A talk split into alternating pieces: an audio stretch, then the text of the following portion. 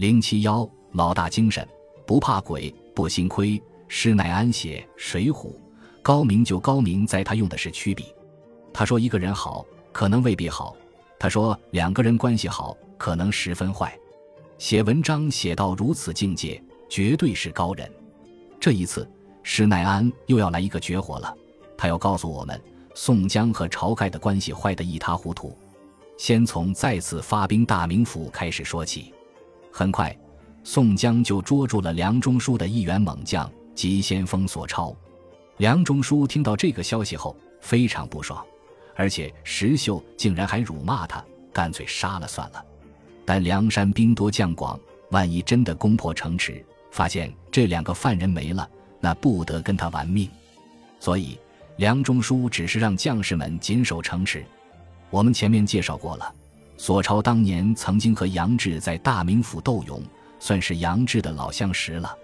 宋江看见索超一表人才，便亲手为索超解开身上的绳索，然后告诉索超：“你看，我的人大多数都是朝廷军官，不如跟我一起替天行道吧。”杨志见缝插针，告诉索超十分想念他，没想到今天在这里碰到了。说完，杨志哭了，这是为了替宋江收买索超。索超也哭了，这是被逼无奈。现在他只有跟着宋江造反这一条路可以走了。书中说他们两个执手相看泪眼，的确是无语凝噎。身为朝廷命官，却被宋江给收服了，还有什么话说？首战就俘虏了梁中书的一员干将，按说是非常顺利的。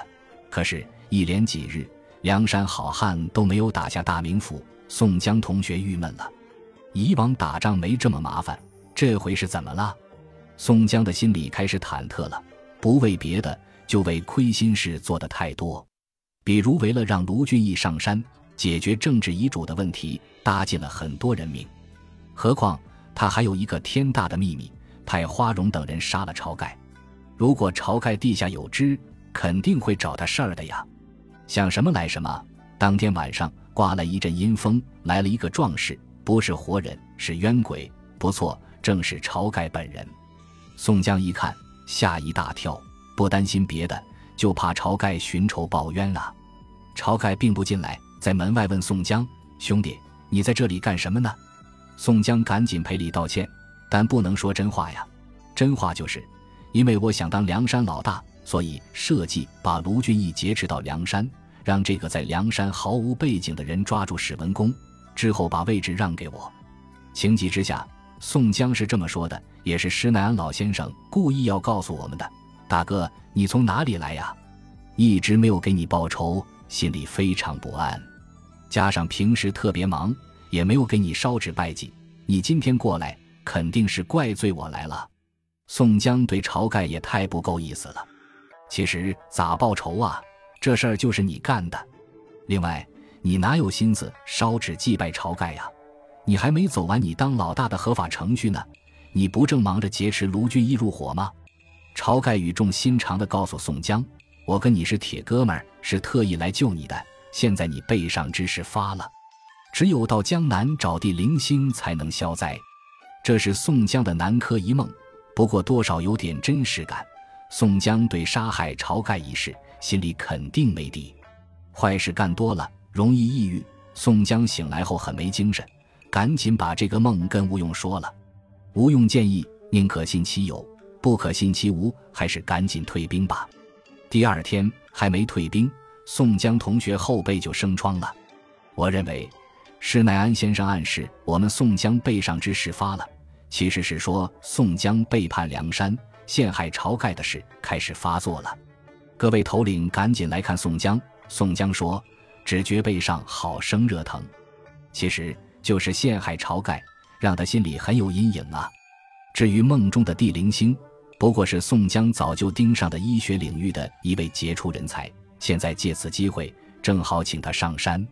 张顺告诉宋江，健康府有一个叫安道全的人，手到病除。吴用赶紧配合着说：“这正好应了朝天王的显灵之梦，火速去办。”都到了这个时候，这两个演员还这么投入。我真是太佩服宋江和吴用厚而无形、黑而无色的做人境界了。晁盖来了，你怕什么？而且晁盖何必来救你呢？他早就对你失望了。这个梦如果是真的话，也只能是宋江晚上做了噩梦，朝天王向他索命，他吓得要死要活的，一上火生疮了。为了掩饰自己的心虚，故意说什么朝天王告诉你有一个地灵星可以帮你免除此劫。其实安道全是宋江早想挖来的医学奇才，到现在宋江还借着晁盖之口去挖人，真是厚颜无耻。宋江听张顺这么一说，赶紧嘱咐张顺兄弟：“你要不惜任何代价把这个人给我请上来，好救我命。”不用说，神医安道全被梁山的人盯上，肯定跑不了。张顺为了完成任务，杀了安道全的老情人李巧奴，还带回来一个好汉王定六。王定六同学因为走跳得快，绰号火闪婆，平生只好覆水使棒。主要靠在江边卖酒度日。我认为张顺有意要夸大他此行的艰难，一则想向宋江邀功，二则想带上自己的兄弟上山。书中说张顺在船中被劫了，其实他们哥俩都是干这行的，远比劫持他的人要专业的多。这次又是为了救宋江，干这么重要的事情，还能识不破划船的两个土鳖。张顺逃出来之后，按他的秉性。会向酒店旁边的人求救吗？直接抢了对方，然后去找安道全不就行了？张顺说谎的证据还有一条，就是王定六的父亲一听说张顺是梁山宋江的人，立刻进行了全力赞美，认为宋江替天行道，救济百姓，只杀贪官污吏。除了王定六父亲这么赞美宋江，目前没发现普通百姓对他这么有好感。碰见王定六父亲就求，碰见安道全呢？张顺直接杀死了李巧奴，还在墙上写上“杀人者安道全也”。李巧奴何罪之有？你杀的也太从容了。然后还栽赃安道全，原来这才是张顺的英雄本色。也许张顺在没跟宋江之前，并不是习惯说这么多假话、吹这么多牛皮的人，但加入梁山后，多年的组织培养。改变了他，在通往梁山的路上，戴宗同学接过了张顺的接力棒，用他的特异功能，将安道全迅速送到了宋江的床前。当时的宋江已经命悬一线，可是安道全说了：“没事，十日就可痊愈。”果然，十日之后，宋江再次身体健康，吃嘛嘛香。我想，看到这个场面，周围那些头领里有高兴的，就有不高兴的。并不是没人盼着宋江死，我们很快就会发现，反宋江的力量就要从暗处走到明处了。宋江不仅身体恢复了，而且从众位头领的神色中，他还感到了一种前所未有的踏实感。因为尽管自己病了，却没有发现有人心怀鬼胎，相反，大家都对他的病情表现得十分关心。这说明他在群众中的威信，目前还没有受到任何一方的挑战。就算晁盖冤魂不散，又能奈我何？宋江既然这样想了，有了这样微妙的心理变化，自然还是得赶紧解决了政治遗嘱才对。很快，梁山就要第三次兵发大名府修改政治遗嘱了。没错，宋江的魅力就是这么大。本集播放完毕，感谢您的收听，喜欢请订阅加关注，主页有更多精彩内容。